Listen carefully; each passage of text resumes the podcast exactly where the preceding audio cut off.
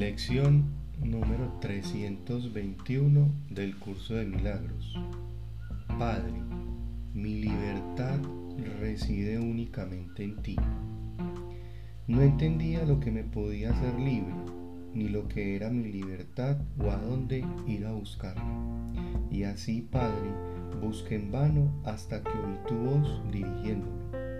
Ahora ya no deseo seguir siendo mi propio guía pues la manera de encontrar mi libertad no es algo que yo haya ideado o que comprenda, pero confío en ti y me mantendré consciente de ti que me dotaste con mi libertad por ser tu santo Hijo.